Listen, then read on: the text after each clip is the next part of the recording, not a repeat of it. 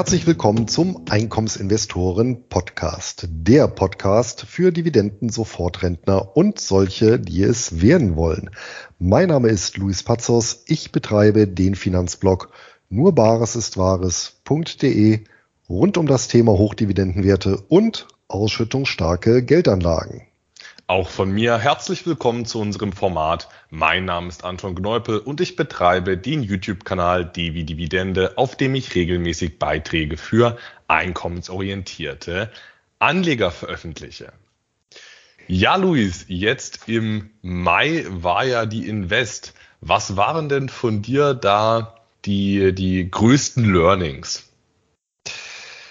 Vor allem war ich froh, dass die Veranstaltung zum ersten Mal seit 2019 tatsächlich als Vorortereignis in Stuttgart stattgefunden hat.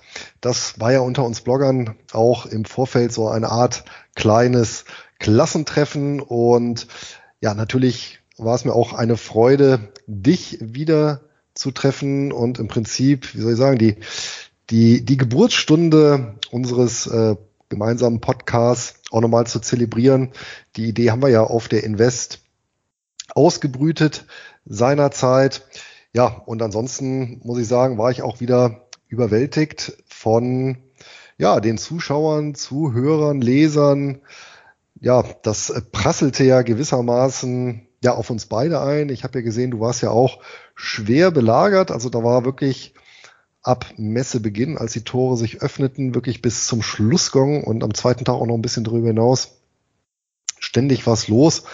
Und ich muss auch sagen, am Ende, so ein, aber das war bei mir die letzten Male auch immer so, so, so ein bisschen so ein schlechtes Gewissen hatte ich dann auch noch immer, ähm, weil ich natürlich jetzt nicht äh, für jede äh, so viel Zeit hatte, ja, wie die Person sich vielleicht äh, erhofft hat oder äh, dann konnte doch nicht alle Fragen loswerden. Und ähm, ja, das ist natürlich dann, man, man kann sich ja nicht mehrfach teilen und von daher ja, hoffe ich, ja, dass allen, die vor Ort waren, ich da auch ausreichend Rede und Antwort stehen konnte und ja, sich keiner jetzt irgendwie zurückversetzt äh, gefühlt hat oder zurückgesetzt gefühlt hat.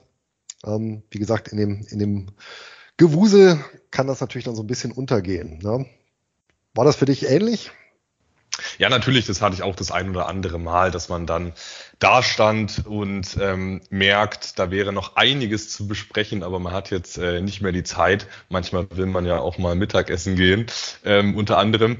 Ähm, aber in Summe fand ich, war es äh, doch ein sehr äh, bereicherndes Event, auch viele Hörer und Zuschauer mal persönlich zu treffen. Ich habe es auch schon letztens in einem, in einem YouTube-Beitrag erwähnt dass die Formate, die wir haben, ja doch eher viel in die eine Richtung gehen, aber man gar nicht so viel Feedback erhält. Und wir machen das ja auch vor allem, damit die Leute, die Zuhörer, die Zuschauer was mitnehmen, was lernen, auch vielleicht ein bisschen unterhalten werden.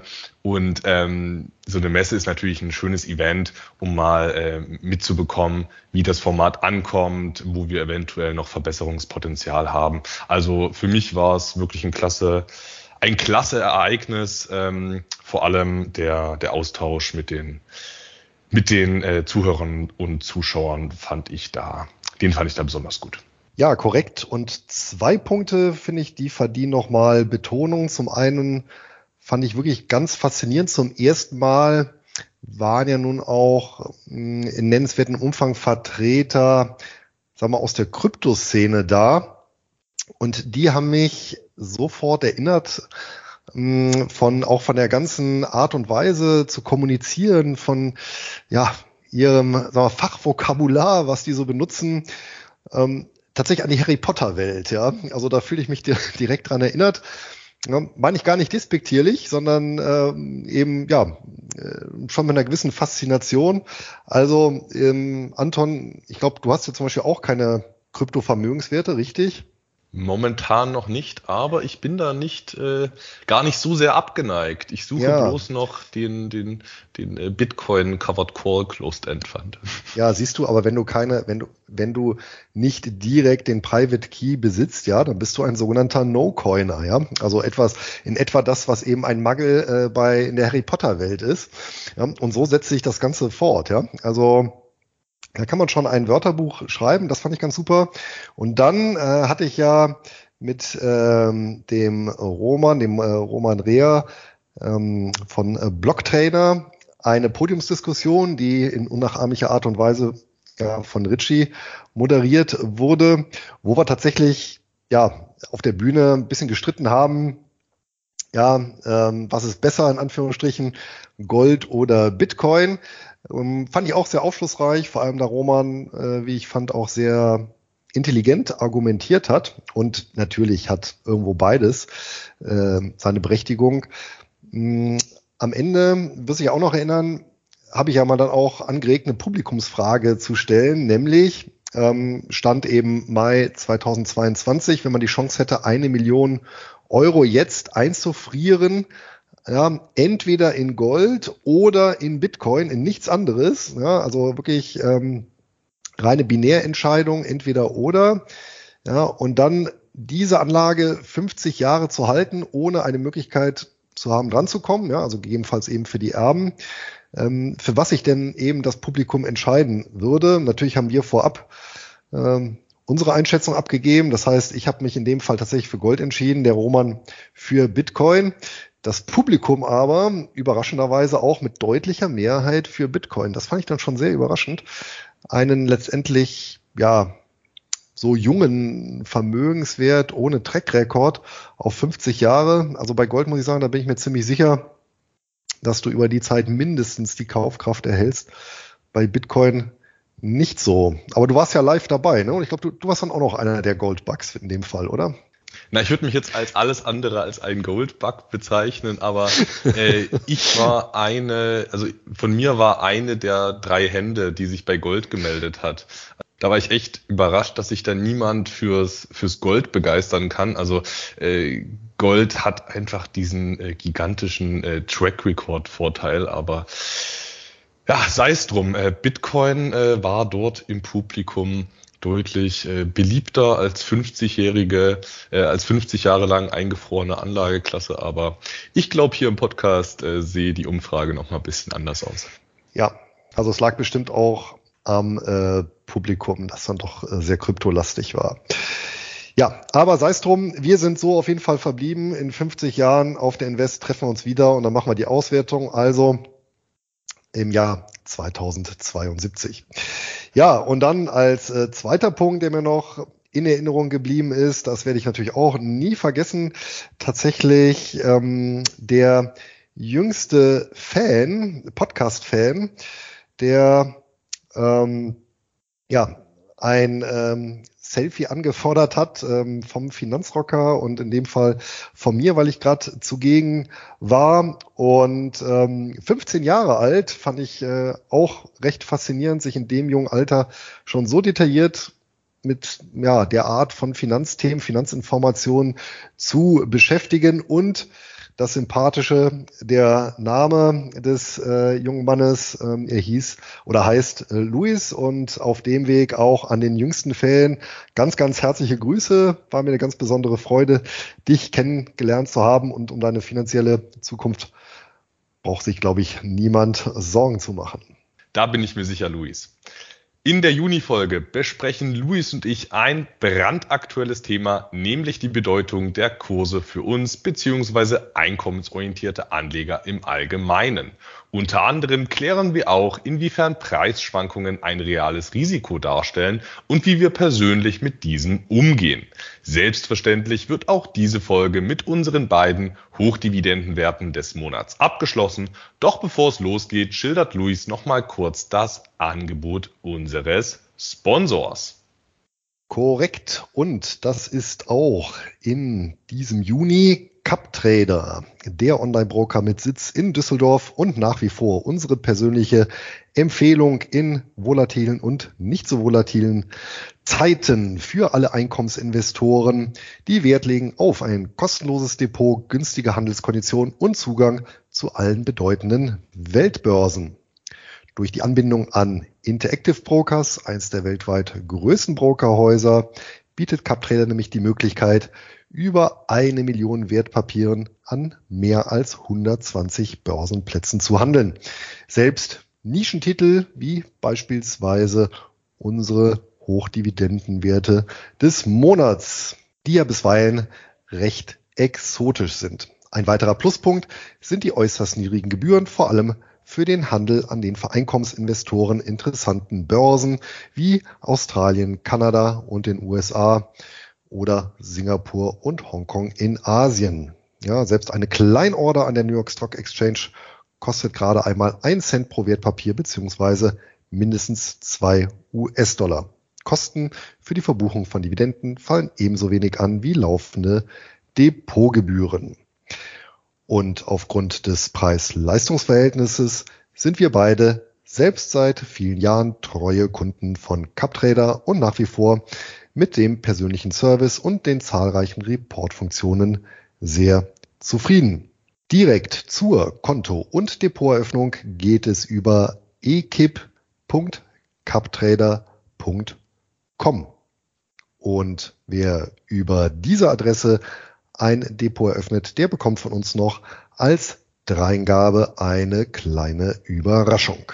Ja, vielen Dank, Luis, für den Hinweis auf unseren Partner. Vielleicht können wir zum Einstieg ins heutige Folgenthema mal so eine ganz äh, simpel wirkende äh, Frage klären, wo aber doch meiner Meinung nach einiges dahinter steckt. Und zwar, was ist denn eigentlich äh, der Kurs, Luis? Der Kurs einer, einer Beteiligung. Ja, jetzt spielst du ja vermutlich an auf den Unterschied von ja, Preis und Wert, oder? Genau so ist es. Ja, dann fangen wir erstmal mit dem Einfachen an. Und das ist der Preis, denn der Preis, der ist ja ein objektiver Tatbestand. Das heißt, hier habe ich eine Kursnotiz als eben Preis für einen Anteil an einem Wertpapier oder Vermögenswert, der jetzt in unserem Kontext hier an einer Börse notiert ist. Ich denke mal, soweit bist du vermutlich d'accord. Absolut. Fein.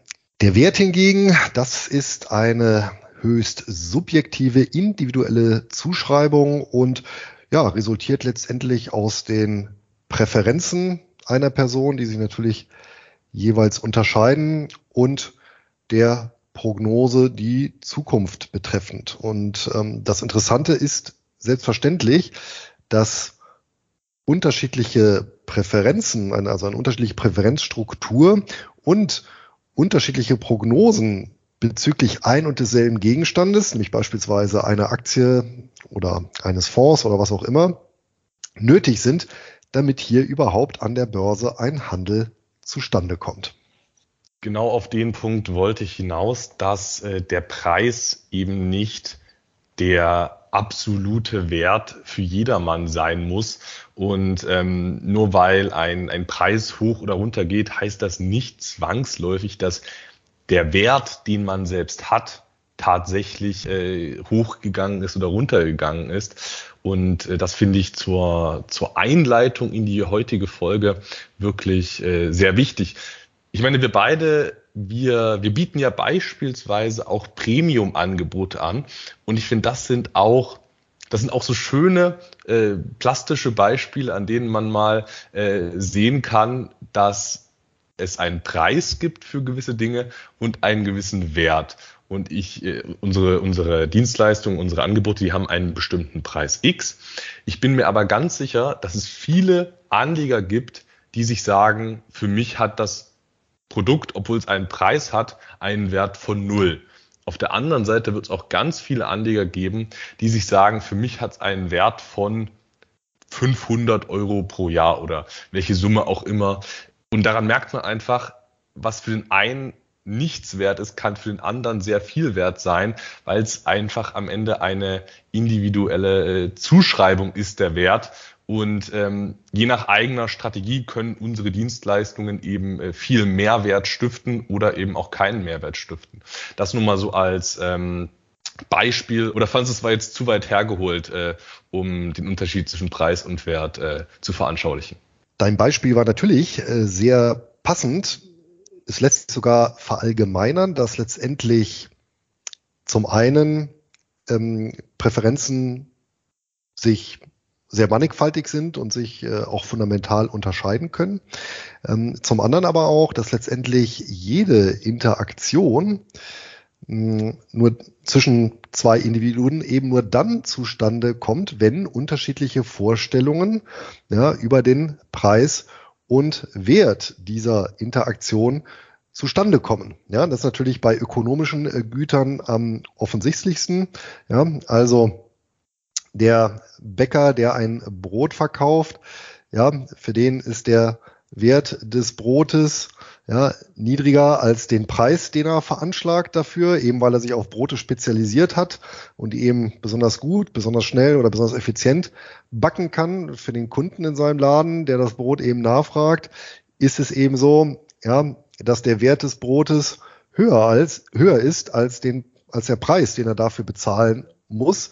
Ja, wenn er eben mal kalkulieren würde, naja, was müsste ich denn selber alles machen, um eben so ein Brot ja, ähm, zu backen. Ja, und erst aus dieser unterschiedlichen Einschätzung von Preis und Wert kommt diese Interaktion zustande. Ja? Wenn äh, es eben nicht so wäre, dann würde eben der Bäcker seinen äh, Beruf an den Nagel hängen oder der Kunde eben sein Brot selber backen. Ja, und das lässt sich natürlich verallgemeinern auf jede Form der Interaktion und sei es eben auch beispielsweise einen Podcast zu hören oder eben zu produzieren. Ja, nur dass hier gegebenenfalls eben nicht mit, äh, mit monetären Größen gearbeitet wird, aber letztendlich für jede Handlung im Leben ja, bezahle ich einen Preis und das Ergebnis aber spiegelt eben einen, einen Wert für mich. Ne? Und das ist ein generelles ja, Axiom menschlichen Handelns, sagen wir es mal so. Ja, das hast du sehr schön nochmal zusammengefasst, Luis. Aber welche Rolle spielen denn in deiner persönlichen Einkommensstrategie die äh, Kurse beziehungsweise Preise? Also dass der Preis nicht immer der, der individuell zugeschriebene Wert sein muss, das ist jetzt, denke ich, äh, klar geworden. Aber welche Rolle spielt denn die äh, nackte Kursentwicklung bei deiner Geldanlage? Jetzt muss man natürlich an der Börse eine Besonderheit beachten, wenn wir jetzt mal beispielsweise Aktien nehmen, denn im Gegensatz zum Bäcker, ja, da ist es ja gerade bei wiederholten Geschäften ja auch klar, ja, was muss ich bezahlen ja, als Kunde und was bekomme ich. Ähm, das heißt, meine Erwartung wird ja solange die Qualität des Brotes bleibt und der Preis akzeptabel ist, ja, wird die Erwartung ja erfüllt.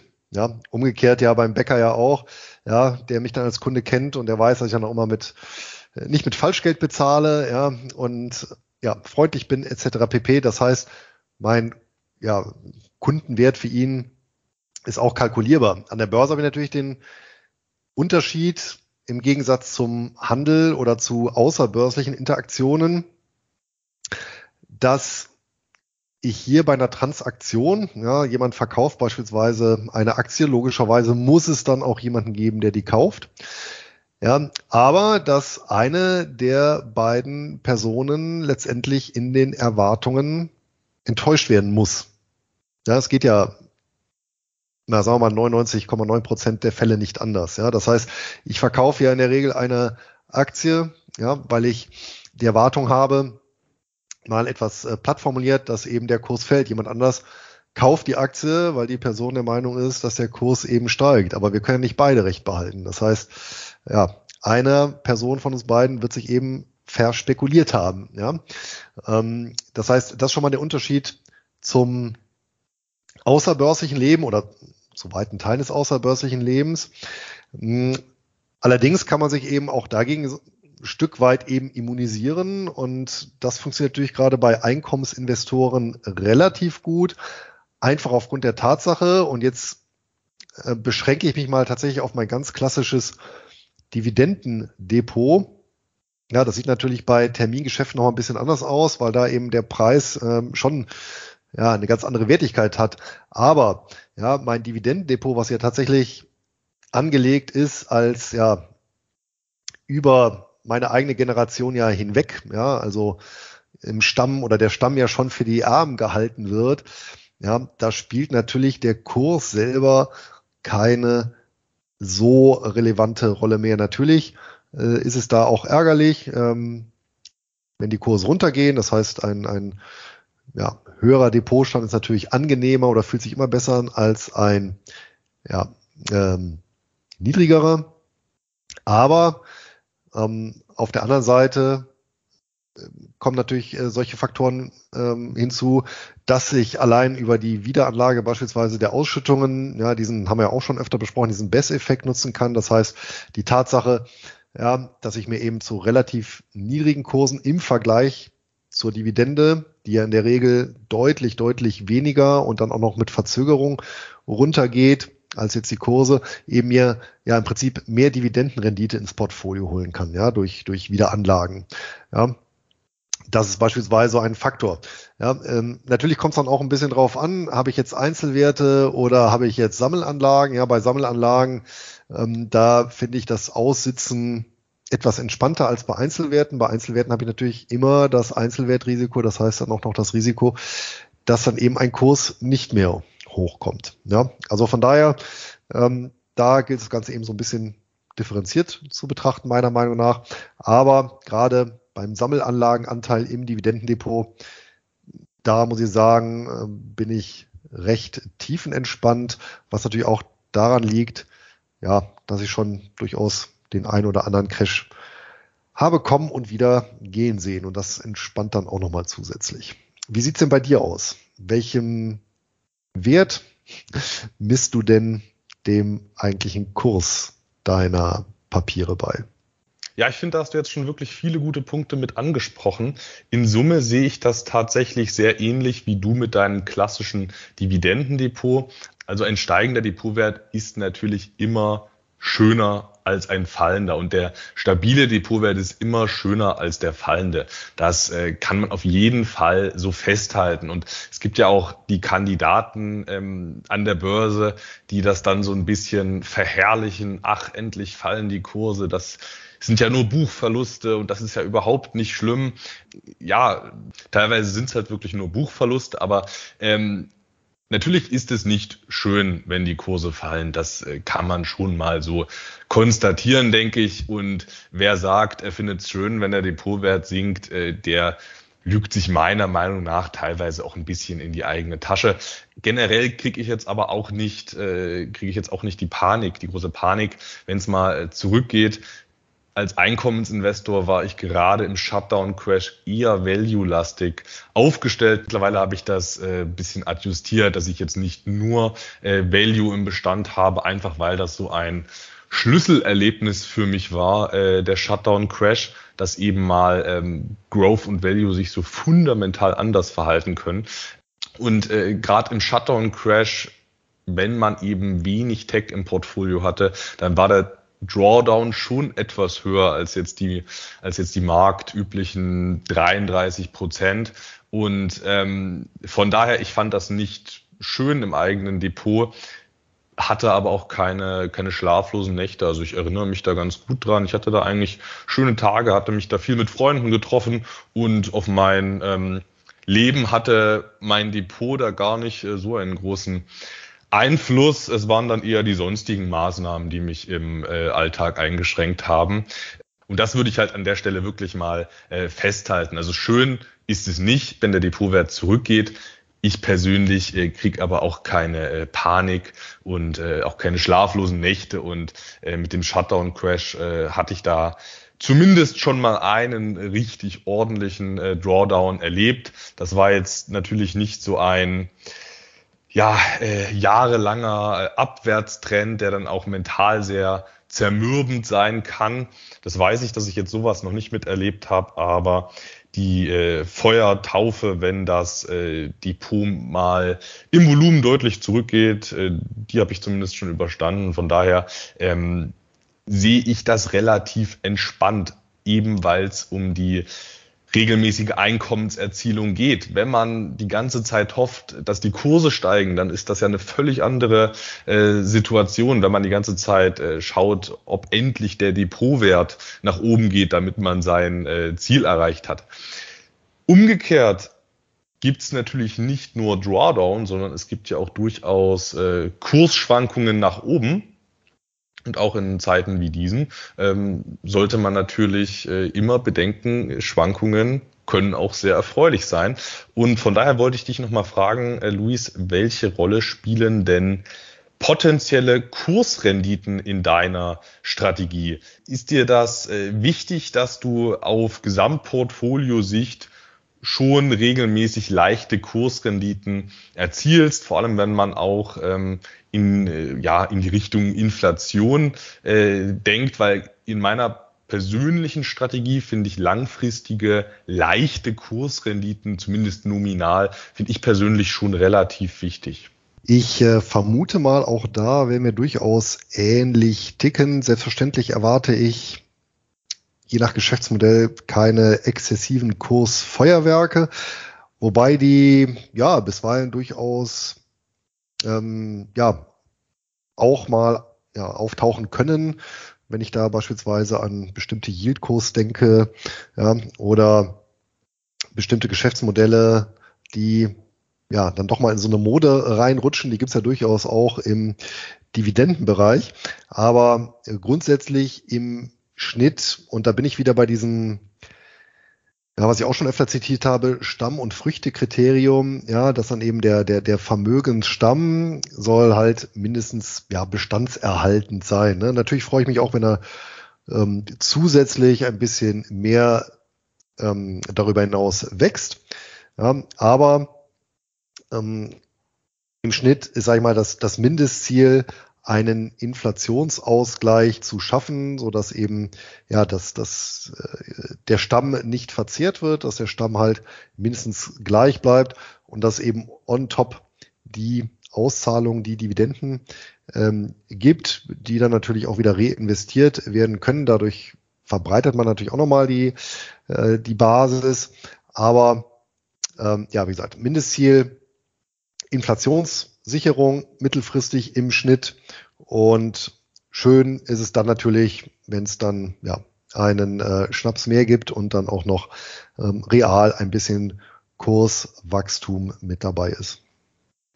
Das stimmt. Äh, teilweise geraten auch ausschüttungsstarke Geldanlagen mal in äh, gewisse Trends und werden dann mal hochgekauft. Und das betrifft tatsächlich auch den Hochdividendenwert des Monats, den ich heute mitgebracht hat. Der hat in den letzten Jahren mehrere hundert Prozent an Kursrendite gemacht. Also Luis, du kannst schon ganz gespannt sein. Auf jeden Fall, wie ein Flitzebogen. Aber auf einen Punkt möchte ich nochmal angehen, den du eben angesprochen hast. Und zwar, im Prinzip ähm, muss man schon ein bisschen länger in die Vergangenheit zurückgehen, um mal wirklich eine ausgeprägte BES ja, feststellen zu können. Und im Prinzip waren das ja so die Jahre, also die 2000er Jahre, also die verlorenen 2000er. Ja, danach hatten wir das Phänomen ja eigentlich nicht mehr. Ja, und ähm, hier ist ja eben das, wie du gesagt hast, zermürbende, ähm, dass wir eben über einen sehr langen Zeitraum ähm, keine neuen Höchstkurse mehr sehen. Das heißt natürlich kombiniert mit äh, zunächst einem Fall der Kurse. Ja, der muss man noch nicht mal jetzt besonders tief sein. Ja, ähm, aber ähm, dann eben ja weiter eben bröckelnde Kurse.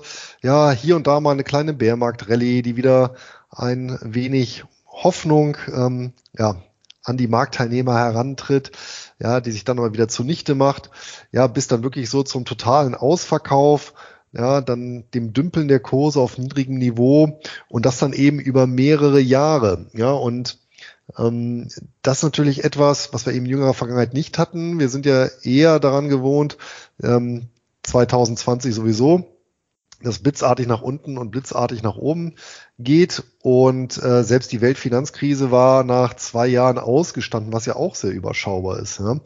Aber eben ähm, das sollte nicht äh, verdecken die Tatsache, dass es eben auch sehr, sehr lange ähm, Durstperioden oder Dürreperioden gibt. Und mh, mm, noch schlimmer als jetzt die 2000er Jahre beispielsweise waren ja die, die 70er Jahre, wo das Kursniveau zwar nominal in etwa dann gleich blieb, ja, auch jetzt, also vor Anfang des Jahrzehnts und Ende des Jahrzehnts betrachtet. Ja, äh, dazwischen gab es natürlich schon Schwankungen. Ja, aber durch die recht hohen Inflationsraten Aktionäre tatsächlich die Hälfte ihres Vermögens ja, verloren hatten. Ja, zumindest ähm, was äh, Buchverluste angeht. Ja, das heißt, äh, hier haben wir mal eine Inflationsphase gehabt und da kommen wir sicherlich gleich auch nochmal zu, zu den Kernrisiken, mit denen wir uns grundsätzlich da konfrontiert sehen. Ja, und die Aktien eben keinen Schutz, zumindest keinen laufenden Schutz ähm, geboten. Ja, war übrigens in der Hyperinflation in der Weimarer Zeit ebenso. Ja, Aktien haben dort auch keinen Vermögensschutz geboten, denn ähm, ja, aufgrund der wirtschaftlichen Verwerfung war natürlich auch insgesamt die wirtschaftliche Lage schlecht. Dementsprechend, ja, ähm, das Ganze, also zumindest für deutsche, österreichische Aktiengesellschaften, sehr schwieriges Umfeld. Ja, und ähm, dementsprechend sind die Kurse auch ähm, real ja, abgeschmiert. Ja, was ich natürlich dann machen konnte, ich konnte damit mein Vermögen erhalten, wenn ich es dann, wenn ich die Aktien lange genug gehalten habe. Ja, im Gegensatz eben zu Anleiheinvestoren, aber das ist ein Punkt, da kommen wir sicherlich auch nochmal gleich drauf zurück. Nur eben per se ist das kein Inflationsschutz und ja, irgendwann wird auch eben wieder diese lange Durstphase kommen und dann wird sich die Frage eben stellen, wie gehe ich damit um?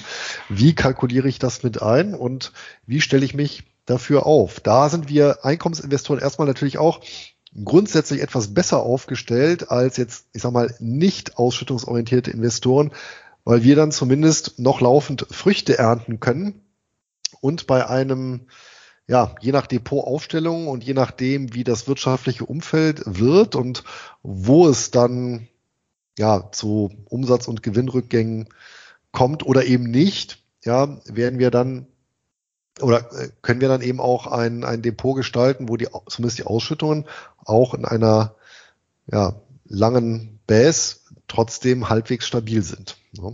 Ja, die angeschnittenen Punkte, die können wir gleich äh, vielleicht nochmal vertiefen. Aber was ist denn grundsätzlich deine Meinung, ähm, Luis? Sind Kursverluste beziehungsweise sind Buchverluste ein reales Risiko für Anleger? Häufig wird das ja, wird das ja doch eher pauschal beantwortet mit ja, ist ein reales Risiko oder nein, ist kein reales Verlustrisiko. Was ist da deine Meinung? Ich nehme mal an, du siehst das vielleicht auch ein bisschen äh, differenzierter, das Thema. Also das kommt natürlich im Wesentlichen darauf an, welches Ziel ich mit einer Kapitalanlage verfolge. Ja, ich habe mal in den Duden geguckt, dort ist Risiko definiert als Zitat möglicher negativer Ausgang bei einer Unternehmung, mit dem Nachteile, Verluste, Schäden verbunden sind, mit einem Vorhaben, Unternehmen oder ähnliches verbundenes Wagnis. Zitat Ende. Ja, und wenn ich natürlich einen reinen Kursgewinninvestor habe, nennen wir ihn jetzt einfach mal so, der zu einem Zeitpunkt X in Rente gehen möchte, ja, ähm, und dann einfach nur noch sein Vermögen verzehren möchte, für den ist natürlich, wenn sich dieses Vermögen eben auf äh, ja, nicht auf Ausschüttung, sondern sehr auf Kursgewinne stützt, ist das natürlich ein reales Risiko. Ja, auch ein Buchverlust, vor allem wenn der Buchverlust äh, zu einer Zeit eintritt, ähm, die dann vielleicht nicht ganz so weit weg ist von einem Verzehrzeitpunkt. Ja.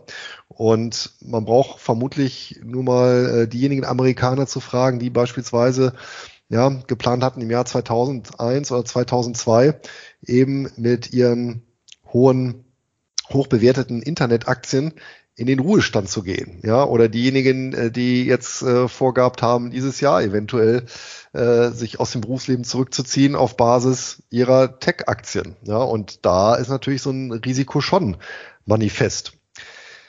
Die Gegenposition, das ist für mich ein Stück weit der Andreas Beck, ist ja auch bekannter Autor. Und der geht ja sogar so weit zu sagen, dass das Dogma mehr Rendite gibt's nur bei mehr Risiko nur dann gilt, wenn man wirklich Risiko als kurzfristigen Buchverlust versteht.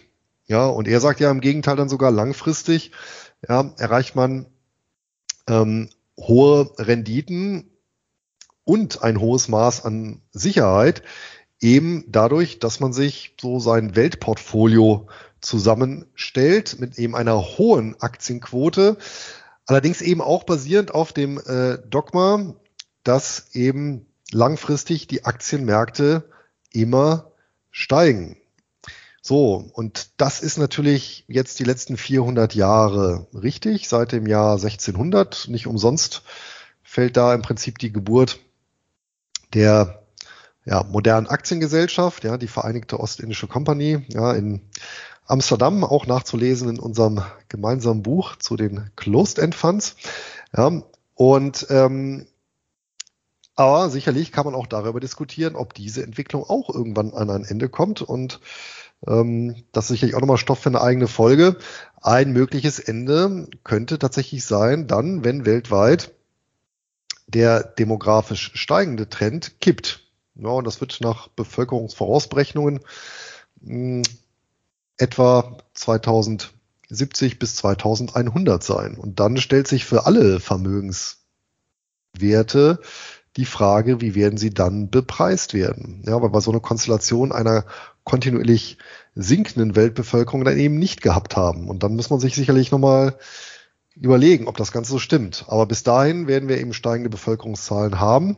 Ja, und übrigens 1600 war ja auch der Beginn der europäischen Bevölkerungsexplosion, also nicht, deswegen meinte ich vorhin auch nicht ganz zufällig, setzte dort eben die Geburt der modernen Aktiengesellschaft ein. Ja, also das ist eben so ein Punkt, ähm, zumindest für ganz, ganz, ganz langfristige Investoren, ähm, den sollte man ja im Hinterkopf behalten. Ja, ähm, Beck selber bezeichnet dann solche Systeme als ultra stabil. Ja, wenn ich dann eben mein sehr, sehr breit aufgestelltes Weltportfolio habe, ja, und ähm, eben rausgehe aus einer Kurzfristbetrachtung, ja, indem ich dann auch irgendwie auswerte Jahresrenditen, sondern, und das kommt natürlich dem sehr nah, was ich eben vorhin gesagt habe, mit diesen Stamm- und Früchtekriterien, ja, und dem, dem, dem Stamm, den man an die Nachfolgegeneration übergibt, sondern eben das Ganze betrachte als ewiges Vermögen. Ja, also wenn ich mir das tatsächlich vorstelle, als ewiges Vermögen. Und dann ist natürlich richtig, da brauchen mich kurzfristige Kursschwankungen, ja, überhaupt nicht zu interessieren. Ja, aber eben, dieses Dogma, langfristig steigen Aktien immer in der Breite, ja, ähm, so wie in der Vergangenheit, also wenn ich die Vergangenheit in die Zukunft projiziere, das muss eben weiterhin gelten. Ja, ich muss sagen, die Frage, ob Aktienkurse ewig steigen oder nicht, die bereitet mir persönlich äh, keine Kopfschmerzen, weil ich zur Erreichung meiner Ziele, und da ist vor allem die verlässliche hohe Einkommenserzielung zu nennen, dafür brauche ich keine steigenden Aktienkurse. Also für das Funktionieren meiner Börsenstrategie reicht eine ja, Stagnation der Weltwirtschaft, die sich natürlich äh, niemand wünschen kann, oder ich zumindest wünsche sie mir nicht, aber an sich würde das ausreichen. Von daher ähm, bereitet mir das keine, keine Kopfschmerzen. Grundsätzlich, ich habe mich auch schon mal ein bisschen mit dem Andreas Beck auseinandergesetzt äh, mit den Thesen, äh, mit der Anlagestrategie. Ich finde das auch ganz interessant, auch wenn das Thema natürlich auch nicht so rosig ist, wie es teilweise dargestellt wird. Also ich sehe da auch manche Punkte in der strategischen Umsetzung dann doch eher äh, kritisch den, ähm, Grund, die grundsätzliche Idee eines weltweit extrem breit diversifizierten Aktienportfolios finde ich aber sehr sympathisch. Also äh, die grundsätzliche Herangehensweise eines prognosefreien Weltportfolios finde ich äh, sehr toll und dass man da auch aktiv äh, durchaus einen Mehrwert liefern kann bei dieser äh, Diversifikationssteuerung. Das äh, finde ich sehr, sehr sympathisch von der Herangehensweise her. Ähm, ich finde, bei dieser Diskussion sind äh, Schwankungen, sind Buchverluste, sind das reale Risiken oder ist das nur ein, ein, äh, ein äh, Stress für die Psyche? Ich finde, dabei muss man wirklich verschiedene Sachen unterscheiden. Zum einen die, die technische Seite und zum anderen die psychologische Komponente. Auf der technischen Seite sehe ich, vorausgesetzt, man ist weltweit über Branchen und Länder und Sektoren über eine Vielzahl von Einzelwerten diversifiziert, da sehe ich auf der technischen Seite tatsächlich kein substanzielles Ausfallrisiko. Also ich persönlich kann mir kein äh, Szenario vorstellen, äh, wo die größten 10.000 Aktiengesellschaften der Welt äh, einfach so verschwinden und man dafür keine Entschädigung in irgendeiner Form erhält. Kann ich mir persönlich nicht vorstellen. Wenn das passieren sollte, dass es da zu einem Totalausfall kommt, dann ist, denke ich, das ist zumindest da meine Philosophie, dann hat man da äh, meiner Meinung nach ganz andere Sorgen als das Aktiendepot, ähm, dass man ja vielleicht zu Hause ein paar Vorräte hat oder ein bisschen Gold. Das, äh, das ist nochmal so ein Thema für sich, aber äh, grundsätzlich sehe ich bei, bei einem breit diversifizierten Aktienweltportfolio kein substanzielles Ausfallrisiko, wenn man mal in normalen ja, Szenarien denkt und jetzt nicht an den, an den Megavulkan glaubt oder an den Asteroideneinschlag ähm, oder eine riesige Atomkatastrophe oder sowas in der Art. Ähm, von daher technisch sind für mich Buchverluste, wenn man breit diversifiziert ist, kein reales Risiko. Anders und ganz anders sieht es da eben wirklich auf der äh, psychologischen Seite aus. Und es bringt, da, da sind wir wieder bei diesem Punkt, es bringt halt nichts, wenn man eine funktionierende Strategie hat, wenn man, ähm, wenn man an sich ein System hat, was funktioniert. Es bringt dann nichts, wenn man es psychologisch nicht aushält, diese Strategie auch in schwierigen Phasen durchzuhalten. Und wenn man es nicht aushält und man dann zu einem schlechten oder dem schlechtesten Zeitpunkt die eigenen Positionen liquidiert, und da sind wir äh, bei dem Punkt äh, Preis und Wert. Man hat höchstwahrscheinlich noch werthaltige Anlagen, die man aber zu einem sehr schlechten äh, Preis dann los wird. Und so wird eben aus einem Buchverlust, der gar nicht real werden müsste, weil sich das höchstwahrscheinlich über Jahre dann wieder auswachsen würde, das Thema, äh, so wird dann aus einem Buchverlust ein realer Verlust. Und das ist nicht weit hergeholt. Es passiert leider immer wieder, dass Anleger auch mit hohen Summen dann zu sehr schlechten Zeitpunkten äh, ihre Position liquidieren. Also äh, die psychologische Komponente bei, den, bei der Beurteilung von Buchverlusten, die ist äh, auf keinen Fall zu unterschätzen. Und ähm, auch wenn ich grundsätzlich der Meinung bin, für mich persönlich, dass das kein reales Risiko ist, für jemanden, der es nicht aushält oder es vielleicht nicht aushält oder der nicht mehr schlafen kann und dann anderweitige Probleme hat, möglicherweise im Leben, für den sind Buchverluste ein sehr, sehr reales Risiko und auf keinen Fall äh, zu unterschätzen. Und da sind wir bei der, da sind wir eigentlich dann bei dem Punkt, dass es eine sehr individuelle Beurteilung ist, ob Buchverluste ein, ein echtes Risiko sind äh, oder nicht. Und in meinem Fall, solange ich meine Ziele erreiche, nämlich ein verlässliches, hohes, möglichst inflationsgeschütztes Einkommen, solange ich das erreiche, was dann im Endeffekt auch mein, mein Lebensunterhalt finanzieren kann, solange das erreicht ist, sind für mich Buchverluste kein reales Risiko. Wenn ich das bedroht sehen würde, warum auch immer, dann würde ich eventuell da auch ein, ein reales Risiko äh, sehen. Ähm, aber, aber für mich persönlich ist es eben Status quo äh, kein reales Risiko, wenn die Kurse mal äh, zurückgehen. Aber da muss wirklich jeder meiner Meinung nach ganz ehrlich mit sich selbst sein. Und wenn man eben jetzt schon bei minus zehn Prozent Panik hat und nicht mehr schlafen kann, dann ist man möglicherweise einfach äh, zu schwankungsreich positioniert. Möglicherweise kann man sich dann auch nicht wirklich mit den eigenen Anlagen identifizieren. Ich glaube, das ist auch ein nicht äh, zu unterschätzender psychologischer Faktor, dass man sich mit den eigenen Titeln im Bestand identifizieren kann, also mit, äh, mit einer Aktie wie Coca-Cola oder McDonald's oder einer Realty Income, mit denen kann man sich, oder, oder eine British American Tobacco, äh, ganz, ganz oldschool, mit denen kann man sich, denke ich, viel besser identifizieren, ähm, oder mit einer Procter Gamble, Colgate, ähm, mit denen kann man sich, denke ich, viel besser identifizieren, als mit irgendeinem, ja, total anonymisierten Produkt wie, wie, wie einem MSCI ACWI. Das Produkt an sich ist natürlich äh, schon in vielerlei Hinsicht genial.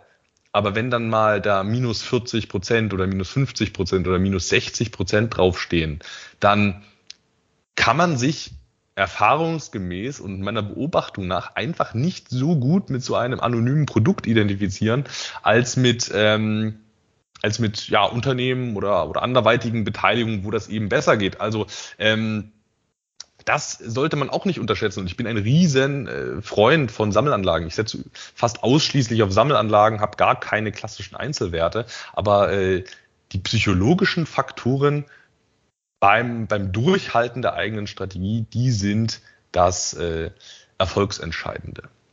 Sofern wir auf den Inhalt gucken. Und da sind wir schon bei einer, sagen wir mal, etwas differenzierten Betrachtung, was das Thema Risiko angeht, beziehungsweise bei einer Dimension. Und das ist auch die, die in der Diskussion typischerweise vorherrscht. Das heißt, wenn wir von Risiken reden, dann reden wir eben von, ja, klassischerweise meinetwegen Ausfall eines Einzeltitels. Wir reden von, ja, Kursverfall, entweder von Branchen oder ganzen Märkten, ja, von der Psychologie des Anlegers. Das ist aber tatsächlich die eine Dimension. Die zweite Dimension, und das ist mir auch erst so im letzten Jahr zunehmend hm, mehr ins Bewusstsein gerückt, auch weil ich mich einfach mit dem Thema mehr beschäftigt habe. Und das ist tatsächlich der Schutz der sogenannten Hülle. Das heißt, wenn wir einen Vermögenswert haben, dann haben wir ja immer einen Inhalt, ja, eben beispielsweise eine unternehmerische wertschöpfende Tätigkeit und eine Hülle. Das wäre in dem Fall eben die Aktiengesellschaft. Ja. Und ähm, der Punkt ist, ähm, dass natürlich auch mit zunehmendem Vermögen die Hülle immer mehr in den Vordergrund rückt. Ja, sei es bei sehr großen Vermögen eben Übertragung auf kommende Generationen oder auch eben den Zugriff erschweren, aber eben auch ja, Schutz vor äh, politischen oder eben ja, sonstigen rechtlichen Maßnahmen, die hier greifen können. Gutes Beispiel dafür sind in Deutschland gerade Immobilien. Ja, der Inhalt ist klar. Ja, das, das inhaltliche Risiko. Ja, ich kann eben eine Wohnung haben in einer, äh, dass sich die Lage verschlechtert. Ja, oder dass sich äh, in einem Haus eine Mieterstruktur verschlechtert. Ja, oder Mieter nicht bezahlen. Das sind alles Risiken, die ähm, oder eine Reparatur im Haus, ja, eine teure, das sind alles Risiken, die, die, die, die den Inhalt, also ja, das der Anlage betreffen. Ja. Dann gibt's allerdings eben Risiken, die die Hülle betreffen, also die Immobilie ja, als ähm, Vermögensgegenstand an sich.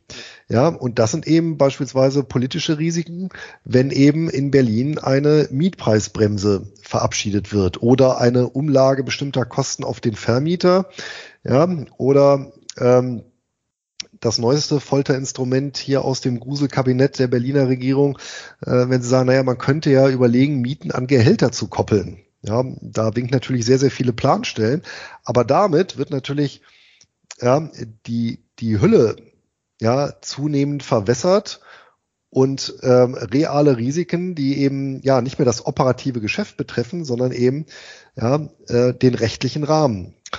Ähm, momentan ist es hier in Deutschland auf Immobilien beschränkt im Wesentlichen, aber und auch da kann man, hilft sicherlich so ein Blick auf die, ja, auf den demografischen Wandel, der ist ja nun auch in aller Munde. Wenn in irgendeiner näheren oder ferneren Zukunft die Verteilungskämpfe hier in Deutschland zunehmen sollten und Gelder dafür knapp werden, dann ist natürlich auch die Frage, wie rechtssicher ist denn meine ETF oder Aktienhülle? Ja, also wie steht denn dann die Chance, dass beispielsweise ähm, die Abgeltungssteuer fällt? Klammer auf, meiner Meinung nach hoch, Klammer zu, ja, äh, bis hin zu weiteren ja, äh, Maßnahmen, die dann meine Rechte an bestimmten Wertpapiervermögen schmälern. Ja, eben um hier andere Projekte eben gegen zu finanzieren. Und das ist natürlich ein Risiko, das ist völlig unabhängig von den ja, nationalen oder internationalen äh, Kursverläufen an den Börsen. Und damit sind wir eigentlich ein Stück weit ähm, jetzt vom Andreas Beck zu einem anderen äh, bekannten Publizisten gekommen, der sich mit Risiken beschäftigt hat, und zwar der William Bernstein, den ich ja auch sehr schätze, den habe ich auch schon in Büchern mehrfach zitiert, immer wieder lesenswert. Der hat sich auch mit dem Thema Risiko sehr beschäftigt. Der ist eigentlich ähm, Chemiker, gelernter und Neurologe, also kommt eigentlich aus einer ganz anderen Richtung. Und er teilt die, äh, ja, sag mal, Wertpapierwelt ähm, oder die Risiken in der Wertpapierwelt unterteilt er auch in äh, sogenannte tiefe Risiken und seichte Risiken. Und tatsächlich für ihn ist alles letztendlich ein seichtes Risiko, ähm, was wir ja jeden Tag so an den Börsen erleben. Ja, bis hin tatsächlich zum Shutdown-Crash oder eben der .NET-Blase, die geplatzt ist. Ja, das nennt er alles seichte Risiken. Und er sieht tatsächlich vier grundsätzliche tiefe Risiken und das finde ich auch mal interessant, sich damit auseinanderzusetzen. Und zwar zwei Risiken tatsächlich, die eben den Inhalt betreffen und zwei Risiken, die im Wesentlichen die Hülle betreffen und damit auch und, und damit zeitgleich quasi auch den Inhalt. Kommen wir erstmal zu den Inhaltsrisiken.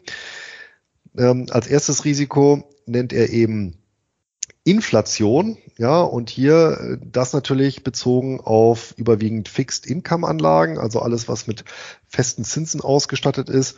Ja, hier ist tatsächlich ein handfestes, tiefes Risiko, wenn ich langanhaltende Inflation haben, die dann e, habe, die dann eben meine Festzinsanlagen aushöhlt. Ja, bestes Beispiel eben Weimarer Republik. Ist ja letztendlich alles, was an ähm, Geldwerten da war, ist ja de facto wertlos verfallen.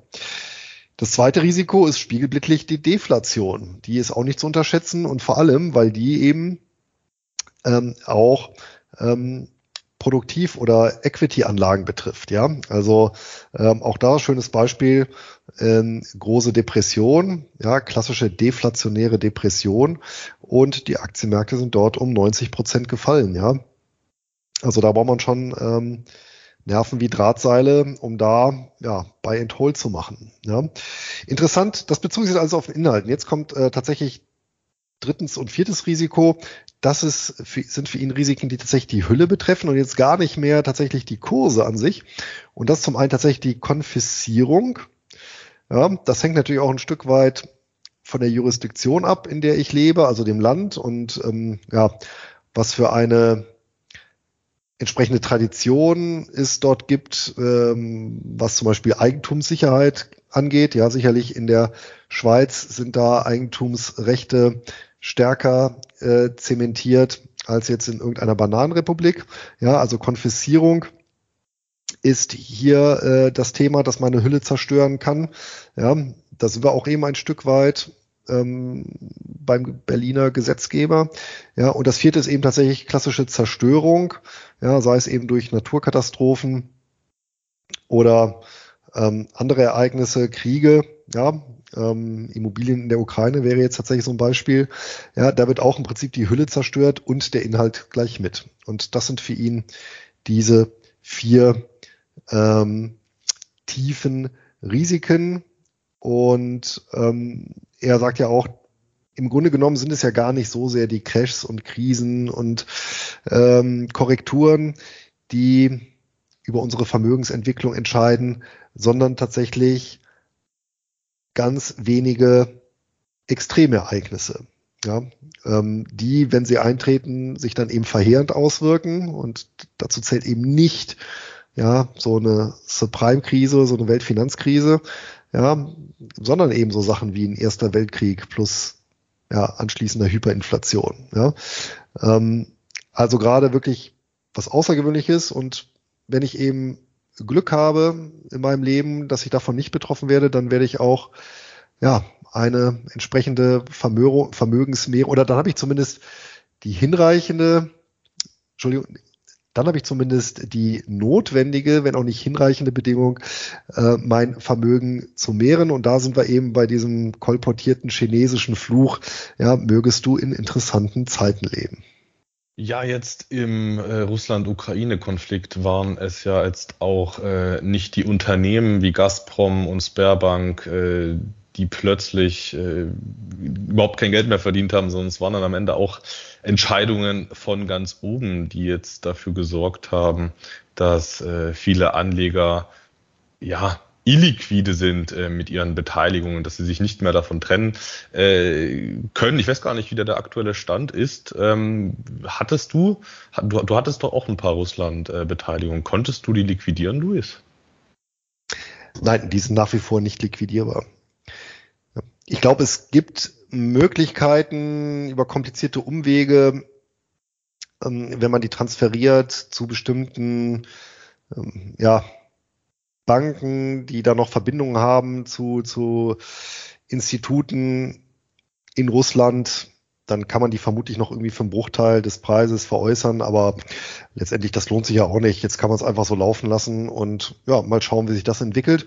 Und ja, als ähm, lehrreiche Erfahrung abtun und äh, Bestätigung der These Bernsteins. Ja. Und ähm, natürlich hoffen, dass sowas nicht äh, sehr breitenwirksam passiert. Das hoffe ich auch. Ähm, ich bin ja äh, Gott sei Dank äh, in einen in einen Fonds investiert gewesen und den äh, konnte ich ganz einfach liquidieren und äh, der ist auch bis heute handelbar, der Russland CEF. Ähm, von daher, ja, Glück im, im, im, im Unglück, sag ich mal so. Ähm, zu dem, du hattest noch einen anderen Punkt angesprochen mit dem 90-prozentigen Preisverlust äh, in der großen äh, Depression. Da wollte ich noch mal kurz was ergänzen, weil das klingt ja schon extrem äh, dramatisch, 90, äh, ein 90-prozentiger Einbruch äh, in den Depots am Ende. Man muss aber auch gerade solche solche Zahlen äh, wie, wie, wie der Einbruch in der großen Depression oder nach dem Dotcom-Crash, sowas muss man immer noch mal so ein bisschen relativieren und in den Kontext rücken. Und dazu gehört eben vor allem auch der äh, Fakt, dass davor die Bewertungsniveaus ja in beiden Fällen, egal jetzt, äh, ob jetzt vor der großen Depression oder äh, vor dem Dotcom-Crash, die Bewertungsniveaus, die waren ja nicht auf gesunden Niveaus. Die, die, die Durchschnitts-KGVs lagen da ja nicht bei 15, ähm, sondern ähm, ganz woanders bei den entsprechenden Beteiligungen. Heißt, es ging rasant hoch und danach rasant runter. Und dann sieht das ja, Gesamtbild, dann kann man solche Kursverluste noch mal ein bisschen anders äh, einschätzen. Also wenn wir jetzt ausgehend von einem äh, 15er Durchschnitts-KGV im, äh, in Indizes, wenn man ausgehend davon einen 90-prozentigen Kursverlust hätte, das wäre ja wirklich, ähm, also weiß ich nicht, ob es schon mal so ein Ereignis gab, aber gerade diese herben Verluste im Preis, die waren dann eben auch schon mit davor extrem hochgejesten äh, Bewertungen verbunden und ähm, wenn man sich ein bisschen mit Bewertungen beschäftigt und eben nicht nur in hoch bewertete Anlagen investiert ist, dann kann man solche Extremszenarien schon weitestgehend umschiffen. Und gerade im Dotcom-Crash wird ja auch äh, gerne bemüht, das Beispiel, wie lange da der S&P 500 oder der, der Nasdaq gebraucht hätte, um wieder auf alte Niveaus zu kommen. Da muss ich aber sagen, das ist ja auch eine riskante Strategie, sein ganzes Geld im S&P 500 oder im Nasdaq 100 äh, zu haben, weil in einem Weltportfolio hätte man eben nicht nur äh, US Large Cap oder US Tech Werte im Bestand, sondern eben auch Schwellenländer, auch viel Old Economy und auch äh, REITs. Und gerade Schwellenländer, gerade viel Old Economy und REITs konnten den, den maximalen Wertverlust eines Portfolios im Dotcom Crash deutlich äh, abschwächen. Also ja, solche, solche, solche Zahlen für sich genommen, äh, welche Kursverluste es in irgendwelchen Indizes gab, die, die klingen dann immer spektakulär. Für die Praxis muss man sich aber fragen, ist das wirklich so relevant? Und wenn etwas extrem hoch bewertet war, äh, massiv überbewertet war äh, im Rückblick, ähm, ja, dann ist es eigentlich auch kein großes Wunder, wenn es dann auch mal deutlich zurückgeht. Und wenn man auf der anderen Seite extrem mit extremem Klumpenrisiko irgendwo engagiert ist, beispielsweise nur US-Tech-Werte, dann kann es eben dazu kommen. In der Praxis sehe ich keine hohe Wahrscheinlichkeit, dass man das mit einem äh, breit aufgestellten Weltportfolio hat, äh, solche, solche Wertverlust. Aber möglich ist natürlich alles. Du hast da ein entscheidendes Wort gesagt, nämlich aus dem Rückblick. Und in der damaligen Zeit, und das gilt sowohl für die 20er Jahre als auch für die 1990er Jahre, also für letztere, das habe ich ja live miterlebt, ja, gilt das aber in der Vorschau eben nicht. Und ich kann mich noch eben sehr lebhaft erinnern an die Diskussion auch. Ende der 90er Jahre, wo es dann eben hieß, die hohen Bewertungen sind gerechtfertigt, weil wir hier am Beginn einer neuen Ära eines Strukturbruches stehen. So etwas wie ein neuer Kondratjew-Zyklus, eine komplette Umwälzung ähm, der Wirtschaft durch eben neue Technologien. Und die rechtfertigen dann eben auch ganz andere Bewertungen, weil eben die alten Bewertungsschemata hier gar nicht mehr greifen, weil ich Neues eben nicht mit alten Maßstäben bewerten kann. Das waren seinerzeit gängige Diskussionsmuster, zumindest bis zum Frühjahr 2000. Und das war in den 20er Jahren genauso. Und dazu fällt mir nur ein äh, Zitat nämlich ein äh, von der von dem seinerzeit berühmtesten Ökonomen der Welt, muss man schon sagen, nämlich Irving Fischer.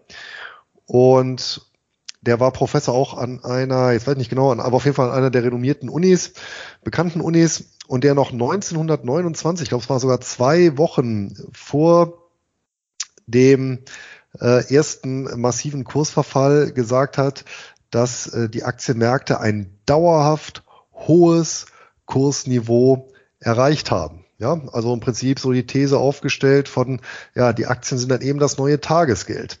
Ja, und ähm, allein diese Aussage hat natürlich seinen Ruf komplett dann zunichte gemacht. Er hat auch selber viel, viel Geld dadurch verloren. Ähm, und klar, in der, in der, in der, in der Retro, aus der Retrospektive lässt sich das natürlich dann immer sagen, aber durchaus ja in den 20er Jahren selbst, na, nach dem äh, ja, Ersten Weltkrieg, nach der nach der Aufbruchstimmung, nach auch den neuen Technologien, die seinerzeit aufkamen. Ja, das Automobil wurde massentauglich. Ja, Radio kam auf, etc. pp. Auch das war eben eine neue Ära und mit neuen Bewertungen. Ne? Und ich wette, es die Chancen stehen ganz gut, dass wir auch nochmal so eine Ära erleben werden, wo ja viele Leute der Meinung sind, dass Wertpapiere ganz anders bewertet werden müssten, als sie werden oder als sie früher bewertet wurden. Da hast du absolut recht, Luis, und ich würde mir auch auf keinen Fall anmaßen, dass ich das vor den Crashs schon so identifiziert hätte, auf keinen Fall. Aber am Ende, dass man hätte diversifiziert sein sollen, dagegen kann man ja jetzt nichts sagen. Also äh, ob die Bewertungen angemessen sind oder nicht, das kann man ja auch sich jetzt fragen. Sind diese ganzen zweite und drei, äh, sind diese ganzen äh, zweite und dritte Reihe Tech-Werte, die jetzt so abgestraft wurden, sind die jetzt günstig äh, oder immer noch zu teuer? Äh, ganz ehrlich, äh, habe ich überhaupt keine Ahnung, kann ich überhaupt nicht beurteilen. Am Ende gilt ja aber trotzdem die Regel breit diversifizieren und da hätte man äh, während des Dotcom-Crashs und auch während ähm, der, der, der großen Depression, da hätte man über Diversifikation schon einiges äh, rausholen können und an, an, an Verlusten vermeiden können. Auf jeden Fall. Und gleiches gilt ja auch beispielsweise im, im Deutschen Reich, ja, äh, Erster Weltkrieg und die Zeit ähm, der Hyperinflation. Ja, wer dort auch eben Währungen gestreut hätte und Aktien gestreut hätte, ja, ähm, bisschen Gold dabei, wäre sicherlich gut durch die oder hätte zumindest sein Vermögen gut durch die Zeit gebracht. Ähm, hinzu kommt ja, wir betrachten jetzt immer nur die rein finanzwirtschaftliche Seite, dass natürlich das Ganze sehr, sehr viel menschliches Elend produziert hat und man natürlich so eine Phase auch erstmal überleben muss. Äh, steht natürlich auf einem anderen Blatt Papier. Ja, ich denke, damit haben wir das Thema erstmal Volatilität und Verluste. Ähm, das haben wir schon mal behandelt im Rahmen des Corona-Crashs. Äh, das war die Folge 12, wer da nochmal reinhören möchte. Jetzt nochmal angesichts der aktuellen Gemengelage an den Kapitalmärkten eine Neuauflage, wo wir nochmal so ein paar andere Aspekte beleuchtet haben, insbesondere auch nochmal so den Unterschied Inhalt und Hülle. Und ähm, übrigens auch aktuell ähm, sind wir durchaus in einer ungewöhnlichen Marktphase, jedenfalls was die Statistik angeht. Ähm, tatsächlich haben wir aktuell die höchste Inflations, die höchsten Inflationsraten seit 40 Jahren. Wir hatten gerade den ähm, einen der schlechtesten April äh, oder den Monat April überhaupt ja, an den Börsen mit ähm, knapp neun Prozent Minus. Und die, das Jahr 2022 markiert bis aktuell ähm, den viertschlechtesten Jahresstart seit 1928. Die Info habe ich hier vom Andreas von Einfach Optionen, mit dem ich mich neulich genau auch über den Themenkomplex hier unterhalten habe. Also tatsächlich, ähm, ja, rumst es ganz schön. Ich wollte noch mal kurz bei, äh, bei dem letzten Punkt äh, von dir einhaken. Tatsächlich leben wir momentan in einer sehr, ja, relativ außergewöhnlichen Zeit mit vielen, mit vielen neuen Einflussfaktoren, mit einer teilweise merkwürdigen äh, Gesamtgemengelage. Äh, Trotzdem, trotz, trotz dessen, dass es momentan keine besonders rosige Zeit ist, muss man sich ja auch immer fragen, was ist die Alternative zu dem, zu dem, was wir tun? Was ist die Alternative zu einem breit aufgestellten Weltportfolio? Ist die Alternative, sein, sein ganzes Geld auszugeben, weil dann kann man ja nichts mehr verlieren? Ja, gut, das wäre eine Alternative. Ist, ist eine Alternative, äh, das Geld komplett in Bar auf dem Konto zu haben. Das wäre für mich beispielsweise überhaupt keine Alternative. Das ist ja der sichere Verlust äh, in der aktuellen äh, Inflationszeit. Von daher, ja, teilweise sind die Zeiten etwas stürmischer, aber was sind die Alternativen? Es gibt durchaus andere Möglichkeiten, Erträge zu generieren, aber nur weil es gerade nicht besonders schön ist an den Märkten, darf man auch nicht die Panik, äh, jetzt in große Panik verfallen und, und, und sein Geld in, in, in Bar umwandeln. Also das wäre meiner Meinung nach äh, der sichere, garantierte Verlust. Äh, und von daher würde ich den, äh, den Kopf auf keinen Fall in den Sand stecken, unabhängig davon, wie die Konten aktuell aussehen. Luis, du bist ja unter anderem ein großer Freund von Gold und äh, das Wort Gold steckt auch bei meinem heutigen Hochdividendenwert des Monats im Namen. Da das Ganze aber vermutlich in eine andere Risikokategorie als das Edelmetall fällt, bin ich sehr gespannt, ob dir auch der heutige Titel zusagt. Die Rede ist von der Golden Ocean Group. Die Golden Ocean Group versteht sich selbst als ein Investmentvehikel für Schiffe und das ganz ohne operatives Geschäft. Heißt, es befinden sich Schiffe im Besitz der Group. Unabhängig davon, betreibt man aber jetzt kein aktives Geschäft wie, äh, wie, wie die Bereitstellung von Personal oder das wirkliche Transportieren mit eigenem Personal mit den Schiffen. Nein, es befinden sich Schiffe im Besitz der Group und das vorwiegend, und das sind vorwiegend Massengutfrachter aus der Panamax und Capesize Klasse. Panamax-Klasse äh, sind die, die gerade noch so durch den Panama-Kanal äh, passen und die Cape-Size-Klasse, das sind die, die nicht durch den Panama-Kanal und auch nicht durch den Suez-Kanal passen. Die müssen dann um äh, Kap Horn und äh, um das Kap der guten Hoffnung herumschippern. Das nur als kleine Nebeninformation. Diese insgesamt 87 Schiffe, die werden komplett von Dienstleistern bemannt, gewartet und an wiederum Drittunternehmen verchartert. Golden Ocean ist deshalb rein auf die Kapitalbereitstellung und das Management der Schiffe beschränkt. Man könnte sagen, eine Art Schiffsfonds, allerdings ohne die Rechte und Pflichten eines klassischen Fondskonstruktes. Transportiert werden von den operativen Betreibern vor allem Erze, Kohle, Getreide und Düngemittel und Golden Ocean profitiert dabei von den Chartererlösen.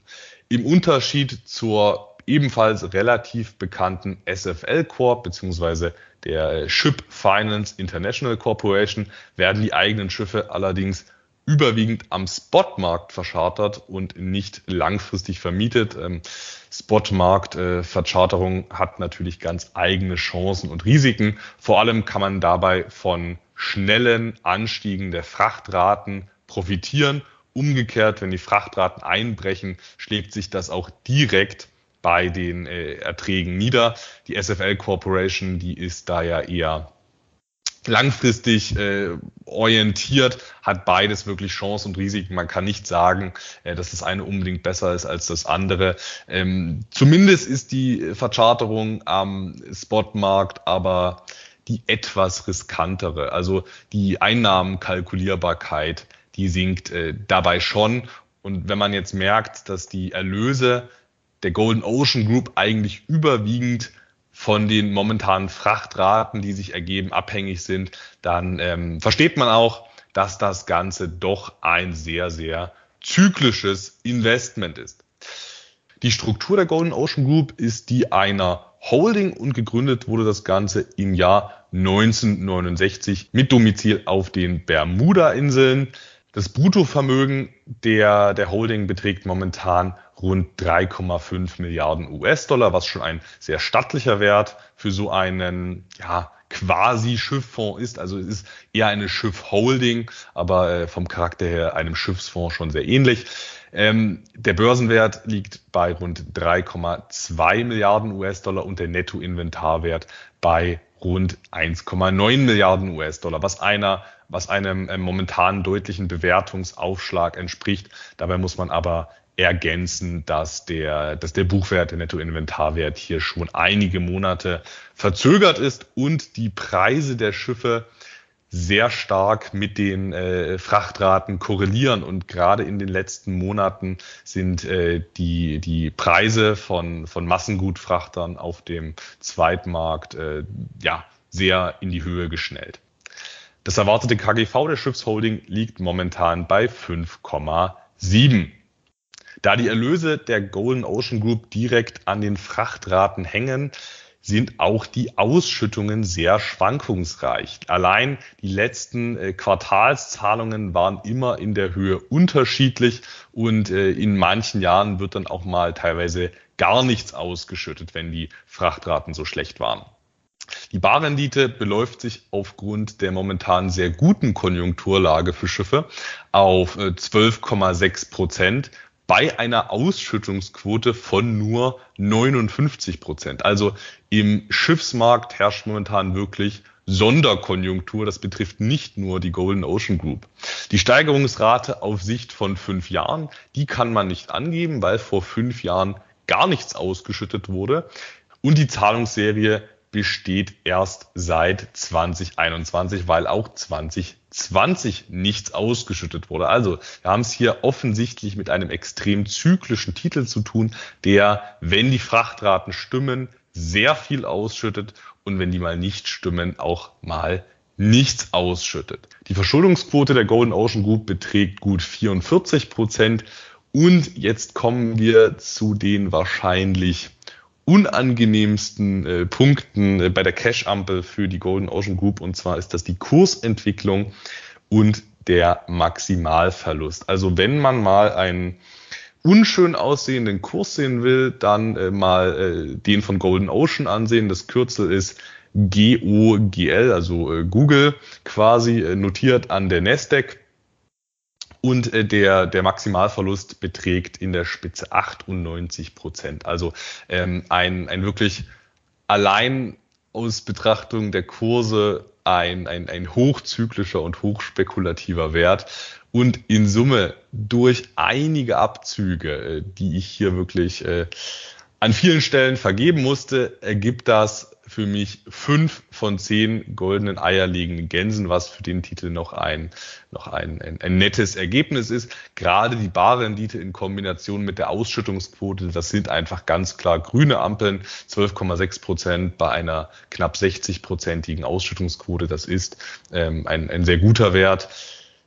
Fünf von zehn, äh, das ist das Ergebnis und ähm, Luis, du siehst, der prozyklische Kandidat vom letzten Mal, also der BlackRock World Mining Trust, der hat mir so viel Spaß gemacht, dann äh, lege ich direkt noch einen prozyklischen Kandidat hinterher, diesmal eben äh, mit Schwerpunkt auf, auf, auf dem Schiffssektor. Es war ja genau wie der Rohstoffsektor jahrelang eigentlich äh, tot geredet, das ist so unattraktiv. Momentan herrscht hier aber wirklich äh, Sonderkonjunktur und ausgehend von dem niedrigen Niveau äh, der letzten äh, Jahre hat sich äh, Golden Ocean im Kurs extrem gut entwickelt und auch bei den Dividenden sehr gut entwickelt. Aber unterm Strich kann man sagen, das ist ein, ein, ein Hochrisiko-Einkommenstitel, der sich äh, maximal als ganz kleine Depotergänzung eignet. Ich persönlich kenne Anleger, die halten Golden Ocean Group mit äh, 0,5 Prozent des Depotwerts, äh, sind da teilweise mit hunderten Prozenten, äh, haben da teilweise 100 Prozent und mehr an, an, an Buchgewinn. Aber ähm, das Ganze ist wirklich nur geeignet als kleine Beimischung, wenn überhaupt. Und jetzt bin ich schon ganz gespannt, Luis, was du uns heute mitgebracht hast. Hoffentlich einen etwas konservativeren Titel. Ja, um minus 98 Prozent äh, hinzubekommen, da hätte ich ja jetzt schon hier einen Stablecoin auffahren müssen. Ne? Also ganz so dramatisch wird's nicht. Das kann ich tatsächlich nicht toppen. Anton, neben Kryptos, ein zweiter Bereich, in dem du, glaube ich, nicht unterwegs bist, das sind die P2P-Kredite, richtig? Keine Direktinvestments über klassische Plattformen. Da sind wir nämlich beim Punkt Direktinvestments. Ja, denn wie wir ja wissen, gibt es ja, war ja mal unsere steile These, zu jedem außerbörslichen Investment auch irgendwo ein börsliches. Und nun gibt es eine P2P-Plattform, die, ähm, muss ich auch selber sagen, ähm, zumindest die letzten Jahre oder seit Gründung sehr solide daherkommt. Und das ist die Plattform Estate Guru. Ja, die haben sich auch entsprechend rechtlich äh, so positioniert, ähm, dass ja gegenüber den Anlegern Maximum an Transparenz und Verlässlichkeit da gewahrt ist. Und das Geschäftsmodell dieser Plattform besteht darin, kurzfristige Geschäftsdarlehen zu vergeben und diese mit Immobilien zu besichern. So, und ähm, hier habe ich tatsächlich ein Unternehmen gefunden, was tatsächlich eins zu eins dieses Geschäftsmodell als börsennotierte Gesellschaft abbildet. Und das ist die Sachem Capital Corporation. Die wird in der New York Stock Exchange unter dem Kürzel SACH, also Sach, ähm, notiert. Und zwar in der Rechtsform eines Mortgage äh, Rights. Ja, also äh, hier schon mal Reitstatus, das heißt auf Unternehmensebene steuerfreie ähm, Erträge. Gegründet 2010, Domizil in den USA logischerweise.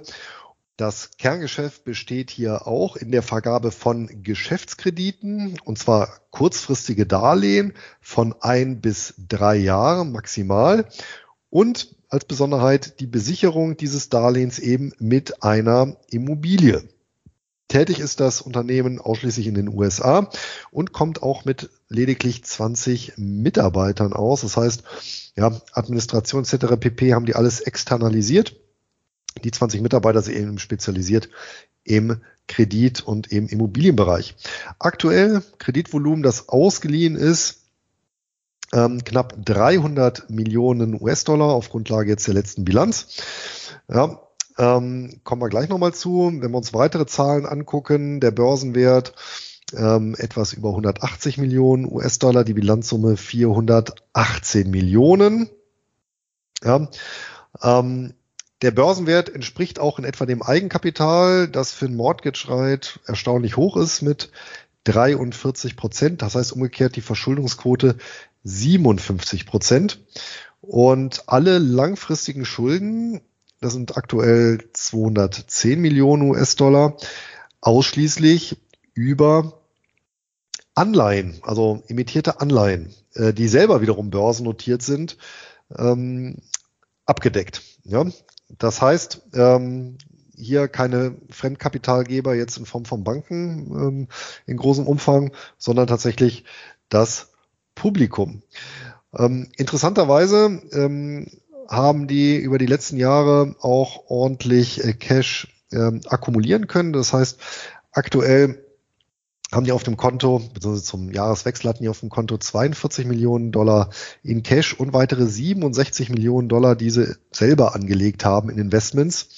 Ja, das heißt, allein mit den liquiden Mitteln und ähm, dem, den Vermögenswerten, die die selber angelegt haben, ähm, haben die schon ihre langfristigen Schulden zur Hälfte gedeckt. Ja, also das ist natürlich für eine für Mortgage Rate schon sehr, sehr solide.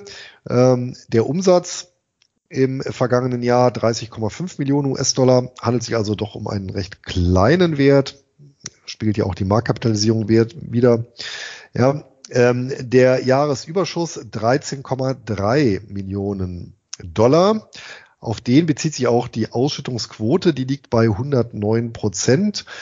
Ähm, mag jetzt auf den ersten Blick verwirren. Allerdings, wenn man sich den Cashflow anguckt, der liegt wiederum ähm, bei 28,1 Millionen US-Dollar und ist in dem Fall natürlich wesentlich aussagekräftiger ja, als die ja, als der steuerlich relevante Jahresüberschuss. Dann relativiert sich das Ganze wieder mit der Ausschüttungsquote. Dann sind wir irgendwo so im Bereich ja, 50 Prozent. Ja, aktuell Kurs-Gewinn-Verhältnis 9,6 und in den letzten 52 Wochen ist der Kurs zwischen 4,24 und 6,55 US-Dollar geschwankt. Aktuell 5 Dollar, also eher am unteren Ende. Viermal im Jahr wird ausgeschüttet. Die Ausschüttungsrendite bei 9,5 Prozent. Die Dividendenserie allerdings ähm, hat erst 2019 angefangen. Davor gab es mal eine Kürzung, was ich aber auch in dem Umfeld vertretbar finde. Insgesamt in den letzten fünf Jahren ähm, konnte die Gesellschaft die Dividenden um 2,7 Prozent pro Jahr steigern.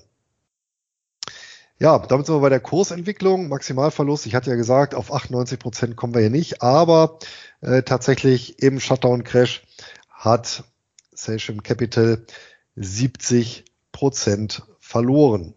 Ja, was natürlich auch schon ganz ähm, erheblich ist. Und ähm, ich hatte es eben auch angesprochen, äh, refinanzieren äh, tun die sich eben über börsennotierte Anleihen. Das heißt, aktuell sind fünf Anleihen von denen draußen mit einer äh, Zinsspanne von oder Couponspanne zwischen 6% und 7,75%.